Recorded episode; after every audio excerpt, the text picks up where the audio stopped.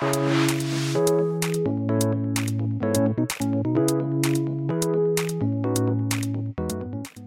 we are Ariadne and Julia, and we're gonna talk about some activities that we do in our English classes.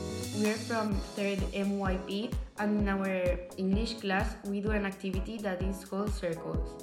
In the circle, we sit with our chairs, forming a circle, and we play games and ask questions from the exam or for grammar or vocabulary.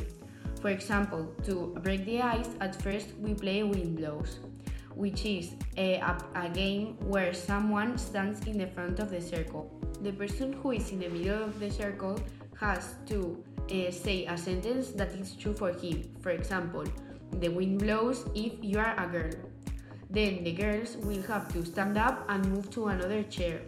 The one who gets left out and without chair has to say the wind blows.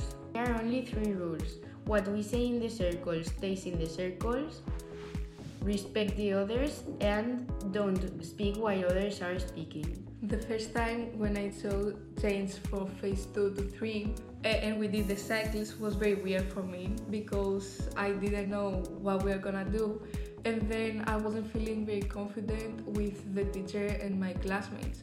But after one or two cycles that we did, I got to know my classmates better and I felt very comfortable with them and I really like to do the cycles with all my classmates.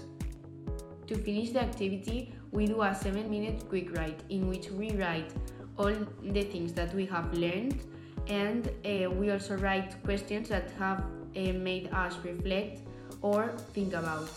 This game is a fun and didactic way of learning English and improving our skills.